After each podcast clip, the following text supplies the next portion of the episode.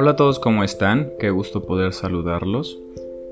Es menester del alma sentirse bien, ¿no? No es obligatorio, pero en verdad uno busca sentirse totalmente conectado, eh, en el presente, sintiendo lo que está pasando y entendiendo todo lo que pasa a su alrededor, pero la vida, las circunstancias a veces nos alejan de nosotros y nos ensimisman en nuestros pensamientos.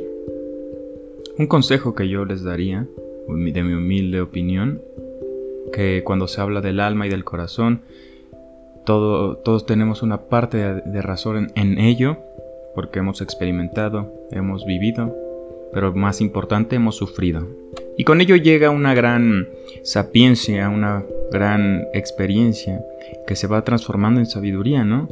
Vamos surcando este agreste océano de emociones, de acontecimientos de, de esta vida de gente y multitudes con prisa. Y a veces, en su gran mayoría, todas las patologías son un... o todos los problemas son un recuerdo, un vistazo al pasado que nos tiene atrapados, no nos deja mirar más allá. Pero, bueno, un consejo que yo les daría es dejar de estigmatizar y endiosar esas emociones, ¿no? Sé que nuestra cabeza a veces se va, viene, da mil vueltas, se explota y revive cosas que nos atormentan, ¿no?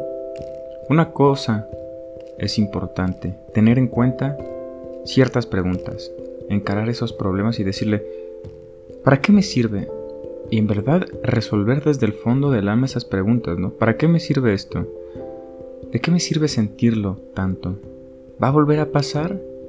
Y darse cuenta que es un espejo, una imagen que no, que, no, que no forma parte de nosotros, justo me andaba dando cuenta que, que los sueños es donde justo ahí sí se permite que pasen cosas horribles, pero curiosamente esas cosas no nos lastiman tanto, no nos vulneran y nos destruyen, no nos irradian una carga negativa. La ansiedad y la depresión también son recuerdos de un acontecimiento negativo a los cuales le damos mucha bola, le damos mucha vuelta, le damos mucho énfasis, le damos mucha atención.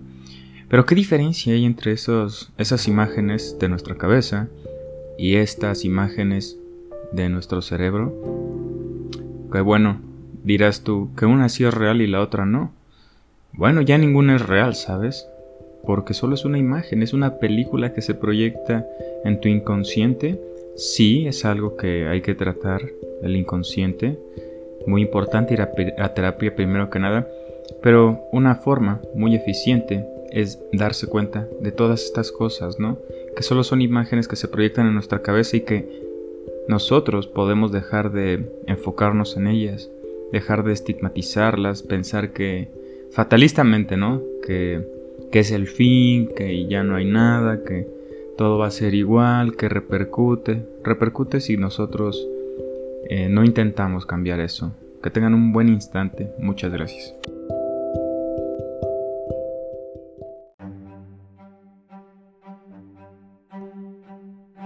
Me ha dado mucho gusto que estés aquí, te mando un gran abrazo, recuerda tomar lo más necesario, pertinente y oportuno, recuerda que puedes seguirnos en todas las redes sociales como arroba resonancias de la conciencia.